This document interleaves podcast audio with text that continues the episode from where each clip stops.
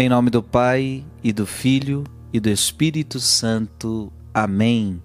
É uma alegria imensa estarmos juntos para esta meditação da palavra. Quero meditar com você Lucas capítulo 1, versículos de 26 a 38. Olha que bonito. No sexto mês, o anjo Gabriel foi enviado por Deus a uma cidade da Galileia chamada Nazaré a uma virgem prometida em casamento a um homem chamado José. Ele era descendente de Davi, o nome da virgem era Maria. O anjo entrou onde ela estava e disse: Alegra-te, cheia de graça, o Senhor está contigo. Maria ficou perturbada com essas palavras e começou a pensar qual seria o significado da saudação. O anjo então disse-lhe: Não tenhas medo, Maria, porque encontraste graça diante de Deus. Eis que conceberás e darás à luz um filho a quem porás o nome de Jesus. Ele será grande e será chamado Filho do Altíssimo, e o Senhor Deus lhe dará, lhe dará o trono de seu pai, Davi. Ele reinará para sempre sobre os descendentes de Jacó, e o seu reino não terá fim. Maria perguntou ao anjo: Como acontecerá isso? Se eu não conheço homem algum? O anjo respondeu: O Espírito virá sobre ti, e o poder do Altíssimo te cobrirá com sua sombra. Por isso, o menino que vai nascer será chamado Santo Filho de Deus. Também Isabel, tua parenta, concebeu um filho na velhice.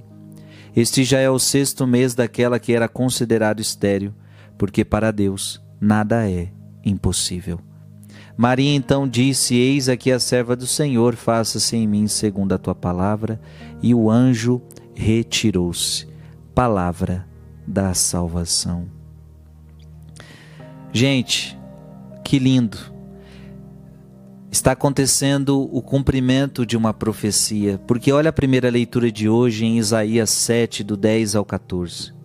Naqueles dias o Senhor falou com Acás, dizendo: Pede ao Senhor teu Deus que te faça ver um sinal, quer provenha da profundeza da terra, quer venha das alturas do céu. Mas Acas respondeu: Não pedirei nem tentarei o Senhor. Disse o profeta: Ouvi então vós, casa de Davi. Será que achais pouco incomodar os homens e passais a incomodar até o meu Deus? Pois bem, o próprio Senhor vos dará um sinal. Eis que uma virgem conceberá e dará à luz um filho, e lhe porá o nome de Emanuel. Uma virgem. A virgindade de Maria fica muito clara quando Maria diz para o anjo: Mas como vai ser isso se eu não conheço o homem? E esse conhecer na Bíblia é sexo, é relação sexual. Eu não conheço, eu não tive relação com o homem, eu não tenho relações com o homem. Maria era virgem. Veja que essa profecia está se cumprindo. Uma virgem, este é o sinal, uma virgem. E a, a, virgem, a Virgem Maria está dizendo para o anjo: Eu não conheço homem, eu sou virgem. Pois é, você, virgem, você, Virgem Maria, está sendo escolhida para ser a mãe de Jesus. Veja, o tratamento que Maria recebe do anjo é lindo. Ela já estava prometida em casamento com José, prometida em casamento com José. Veja que a Bíblia destaca, é a Bíblia que destaca, não é, não é os católicos que destacam. Ela era descendente de Davi e o nome da virgem era Maria. Tem coisa, tem gente que parece que acha que é os católicos que ficam inventando título. A Virgem Maria.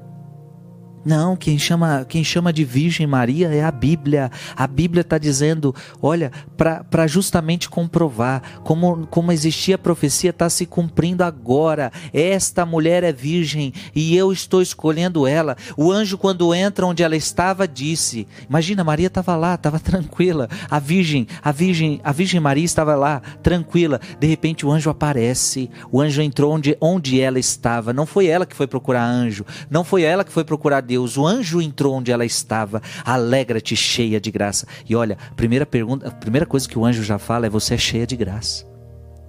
Você é cheia de, você é agraciada. O Senhor está contigo. Veja, você é uma mulher cheia de graça. Deus está com você. Essa mulher é especial.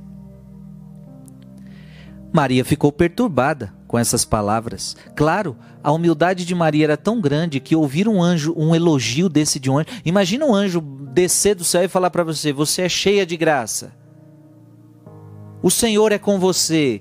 Aquela mulher ela era tão humilde que essa perturbação dela aqui, não uma per perturbação é, pecaminosa, é uma perturbação de humildade de envergonha, porque quando você é humilde de verdade, você sente vergonha quando há um elogio tão grande. Ela, é, ela, porque o humilde ele não, ele se vê a, o, o maior pecador.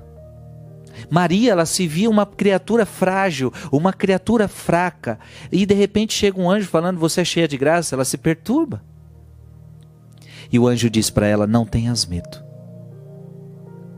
porque encontraste graça diante de Deus." Não tenhas medo, por quê? Porque para o plano de Deus se realizar na sua vida, você só não pode ter medo. É o aviso. Porque o medo te bloqueia. O medo não vai deixar você avançar. O medo não vai deixar você fazer a vontade de Deus. E veja, então, entenda isso. Maria nunca teve medo. Este medo aqui é um aviso. Não tenhas medo. É um aviso porque ela nunca teve medo.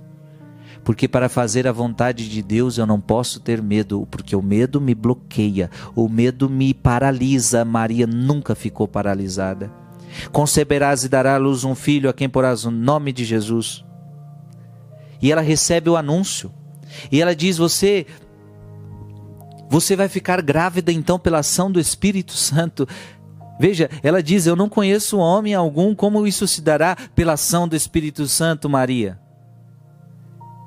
Isabel, aquela que é velha, aquela que é estéril, também está grávida por um milagre.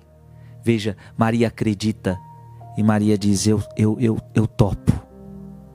Eis aqui a serva do Senhor. Faça-se em mim segundo a tua palavra. Ei, deixa eu te falar uma coisa. Maria não teve medo. Ela teve tudo para ter medo, mas ela não teve. Não tenha medo você também de fazer a vontade de Deus na sua vida. Amém? Que Deus te abençoe. Em nome do Pai e do Filho e do Espírito Santo. Amém.